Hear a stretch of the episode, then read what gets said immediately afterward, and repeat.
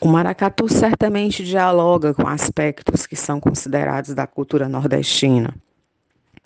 É, vale ressaltar que não é possível pensar é, a cultura nordestina como algo singular, como algo que se concentre aqui é, e que somente seja de poder do Nordeste, né? Porque a cultura circula, a cultura é dinâmica e os processos culturais se fazem nos contatos, né?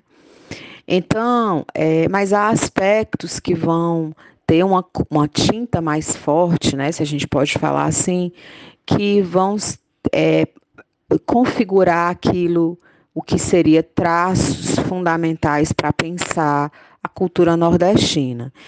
Nas expressões culturais, nas manifestações culturais, os maracatus certamente dialogam com esses aspectos.